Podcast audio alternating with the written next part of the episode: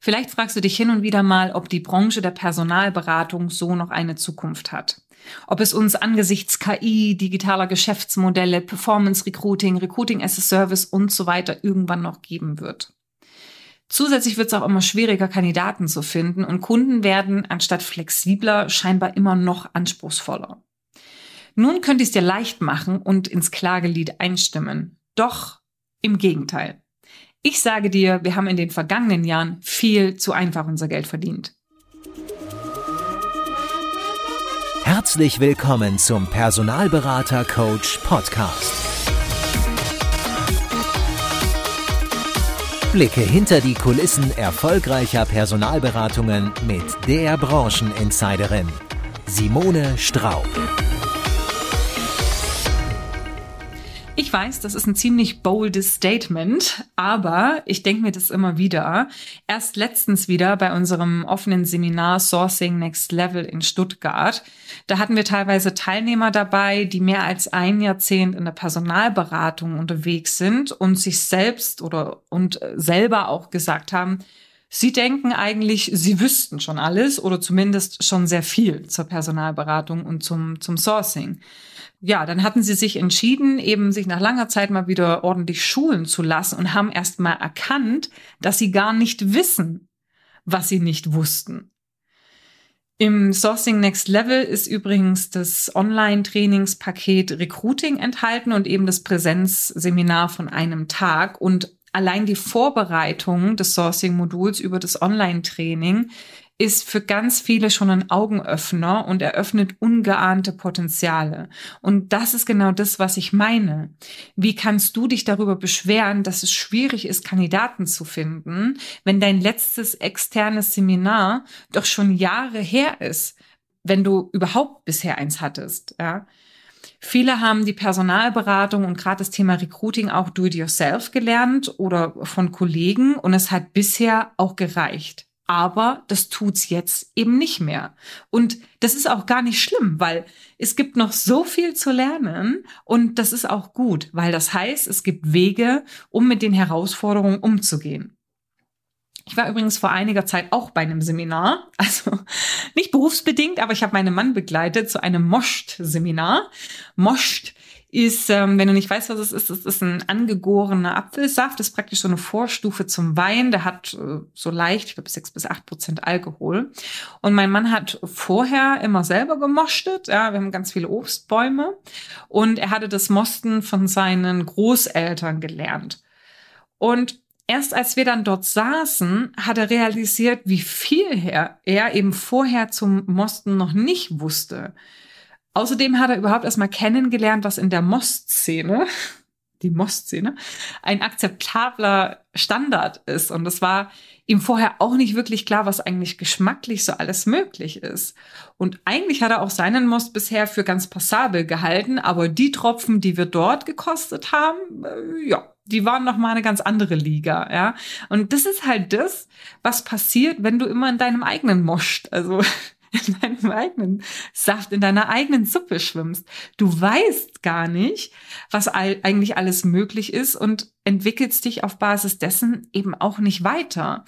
Und das ist übrigens auch einer der Gründe, warum ich immer wieder auch empfehle, meinen Podcast zu hören und die Top-Performer-Interviews zu hören, weil das ja dann auch nochmal zum Beispiel im Hinblick auf, auf Umsatz, was ist da eigentlich möglich für einen 360-Grad-Berater, Solo-Berater, auch nochmal ganz andere Horizonte eröffnet. Und dieses Wissen lässt viele dann auch auf die Suche gehen und, und, und anzufangen, sich zu verbessern und zu schauen, hey, wie kann ich in der Zeit, die ich im Recruiting unterwegs bin, ähm, ja, noch viel, viel mehr erreichen. Aber ich schweife ab. Wir sind ja beim Thema Moscht, nee, Recruiting. Und ähm, ja, zum Thema Recruiting und mein boldes Statement, ne, also wir haben in der Vergangenheit viel zu sehr Geld verdient, äh, viel zu sehr Geld verdient, sorry, nein, viel zu einfach Geld verdient.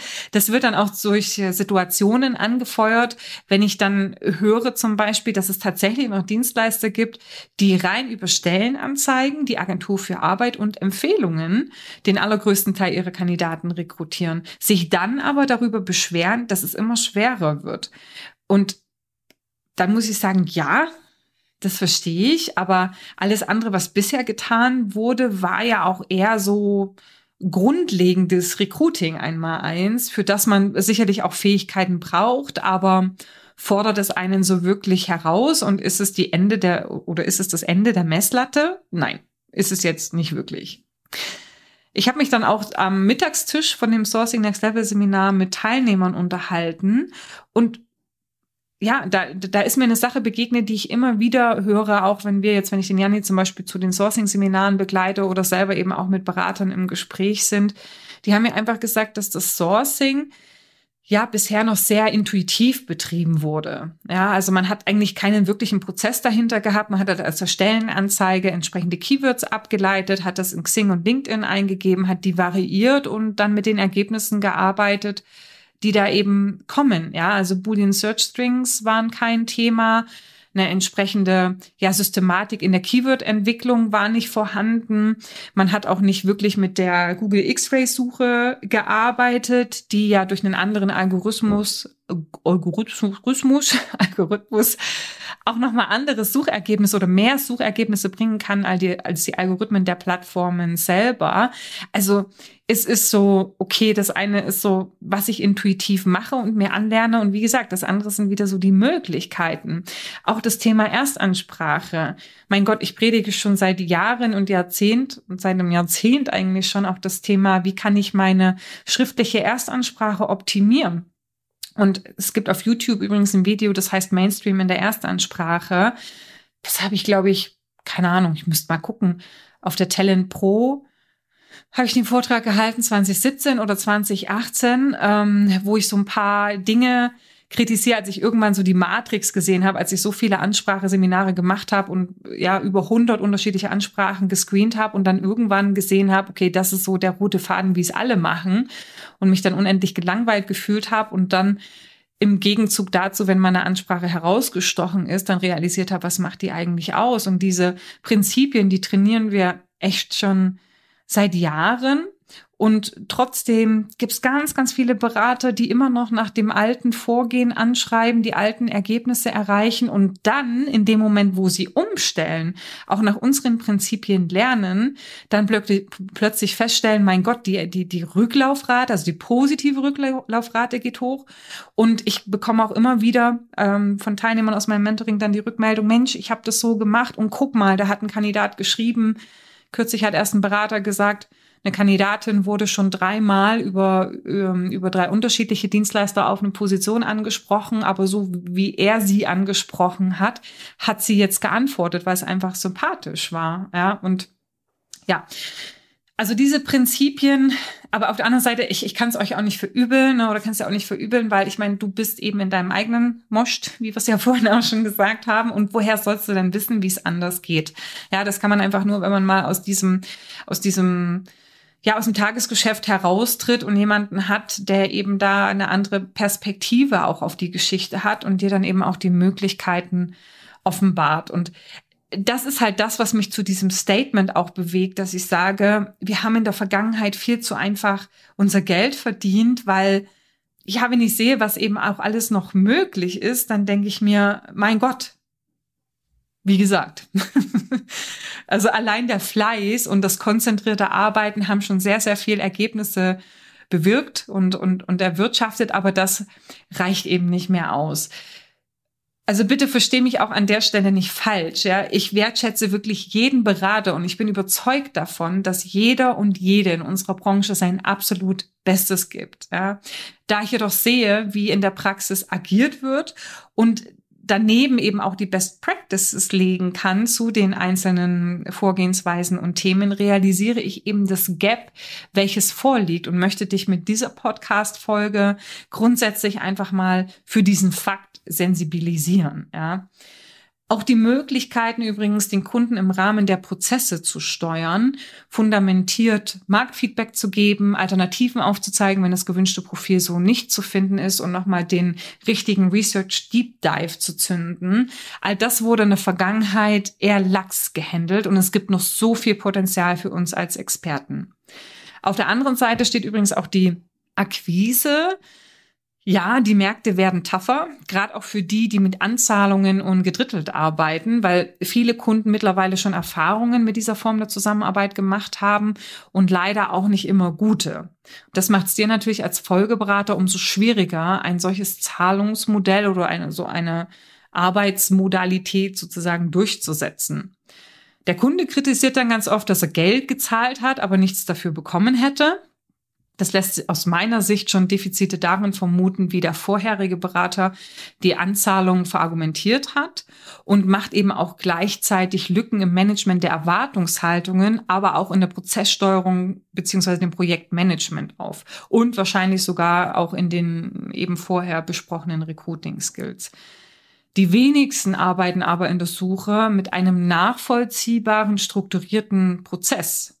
Und die Folge sind da zum Beispiel eben Oberflächlichkeiten, wo bei der Suche eigentlich Präzision und Tiefe gefragt ist. Ich habe erst heute auch wieder eine Beratungssession mit einem Berater aus meinem Mentoring ähm, gehabt und haben, wir haben eben dieses offene Seminar zusammen reflektiert und dann sagt er, ja, er ist ja jetzt auch schon sehr lang im Geschäft und manche von den Teilnehmern waren eben noch nicht so lang im Geschäft und er hätte eigentlich realisiert, dass er eigentlich viel mehr mit den Kandidaten arbeiten könnte, die er bereits hat ja, wo Kontaktdaten und der Lebenslauf schon vorliegt, wo man sich schon kennt und die Kontaktaufnahme dadurch natürlich wesentlich einfacher und schneller ist. Und was macht er aber anstelle dessen lieber?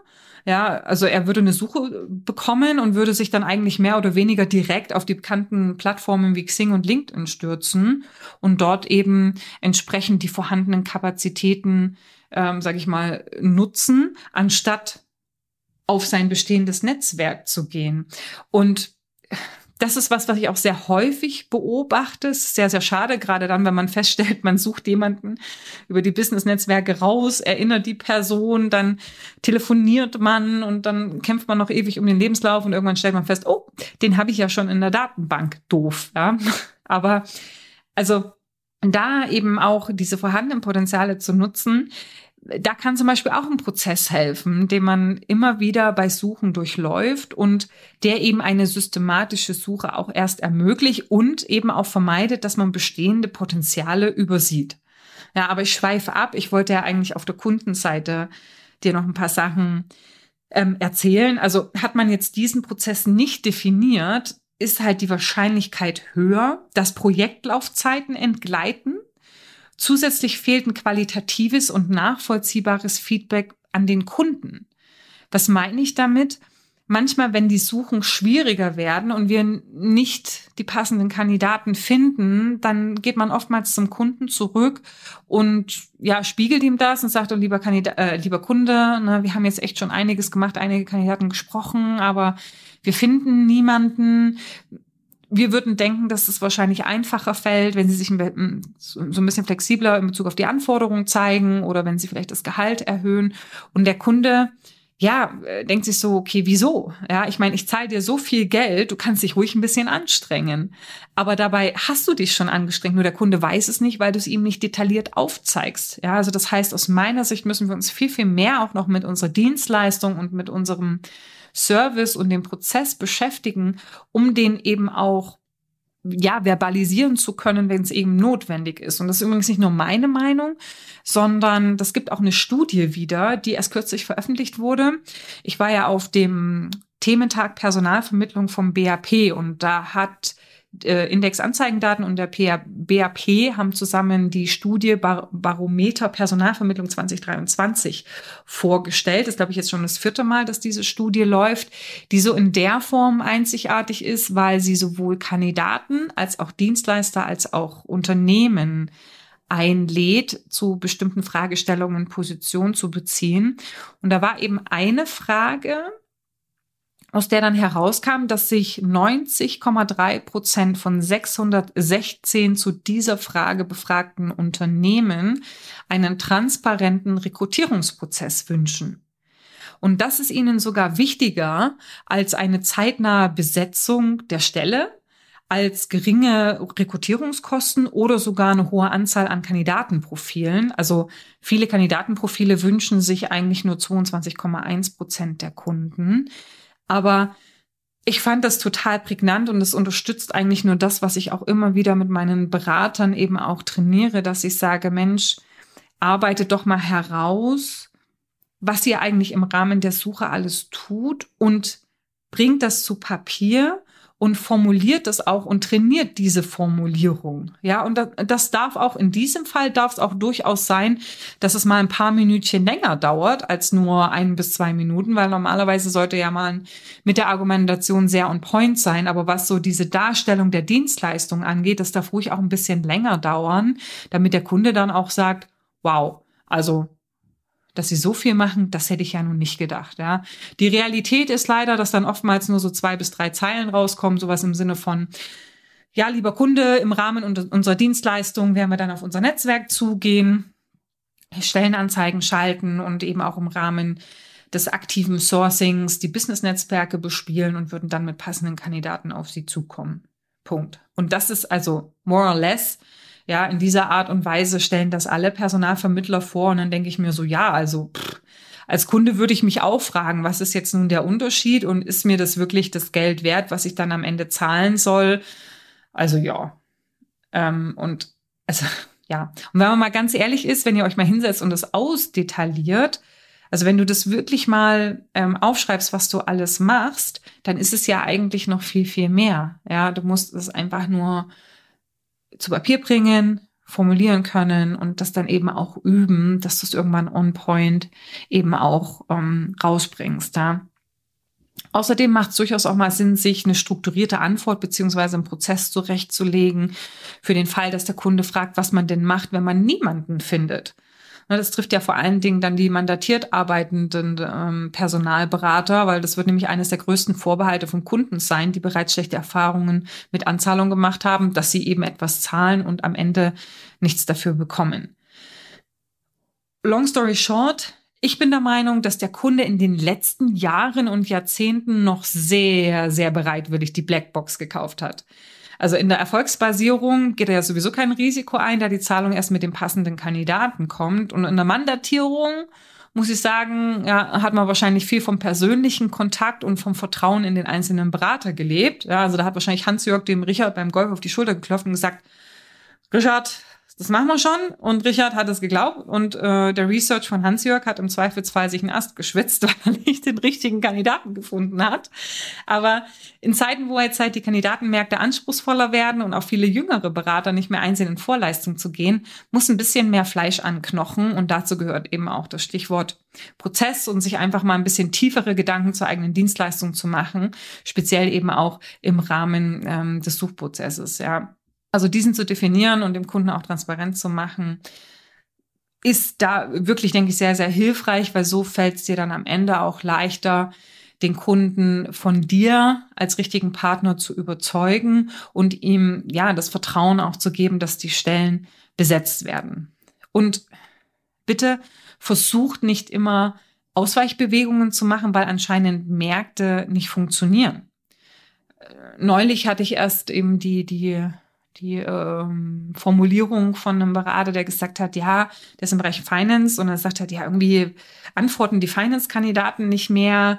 Soll ich vielleicht lieber in eine andere Richtung gehen? Soll ich vielleicht lieber eher den Bereich Bau machen oder so? Ne? Da antworten beziehungsweise bewerben sich noch welche, jetzt wahrscheinlich wieder mehr als in der Vergangenheit. Ja, kannst du machen.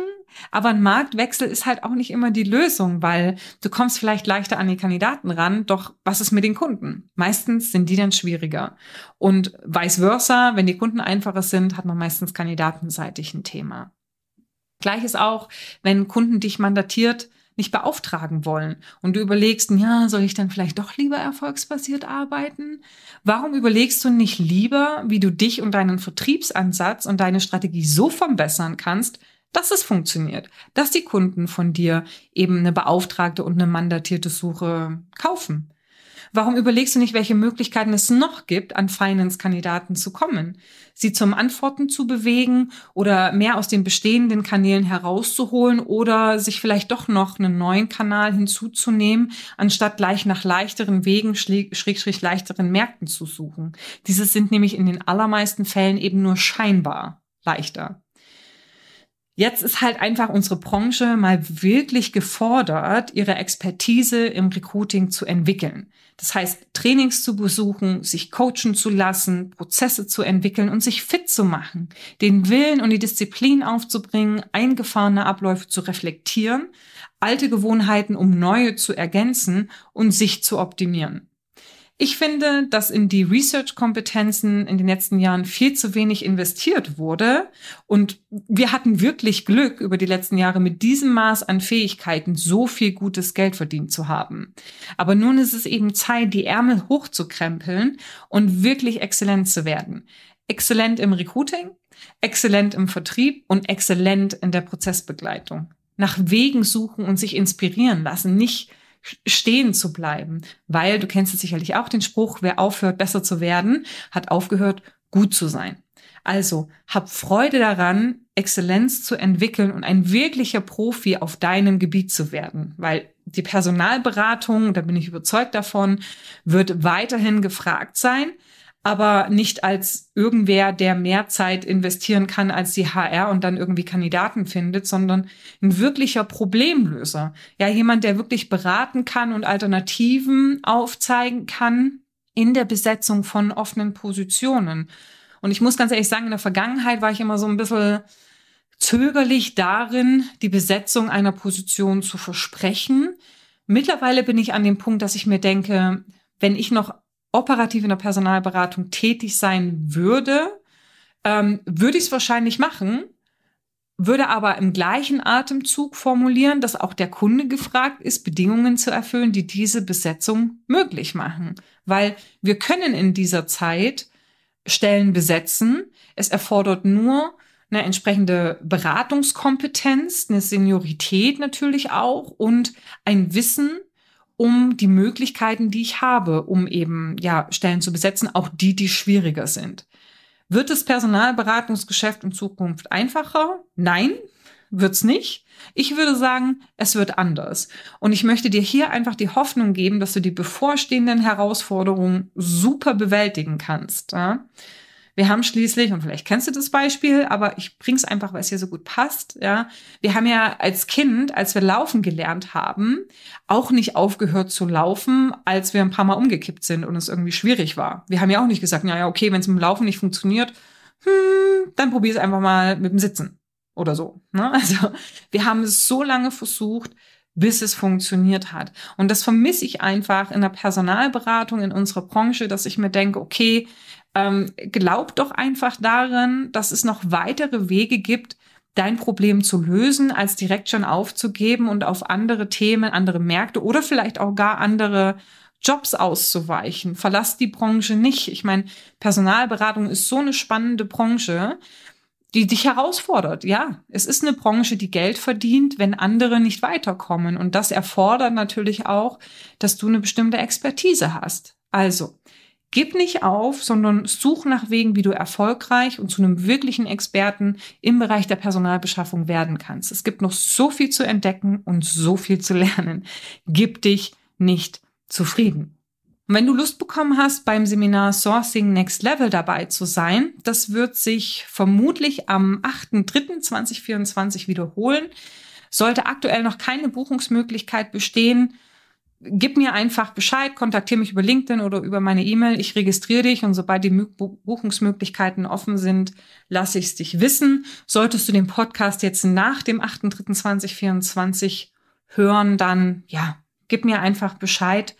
Ähm, vielleicht gibt es ein neues Datum, ein Datum ist in Planung oder ich gebe dir die Kontaktdaten von meinem Super Sourcer, der dir dann vielleicht ein individuelles Angebot macht. Wir finden auf jeden Fall einen Weg, wenn du ja, Hilfe dabei brauchst, besser zu werden, dann melde dich bei mir und wir erarbeiten einen Plan für dich. In diesem Sinne, happy hunting, bleib dran und bis bald.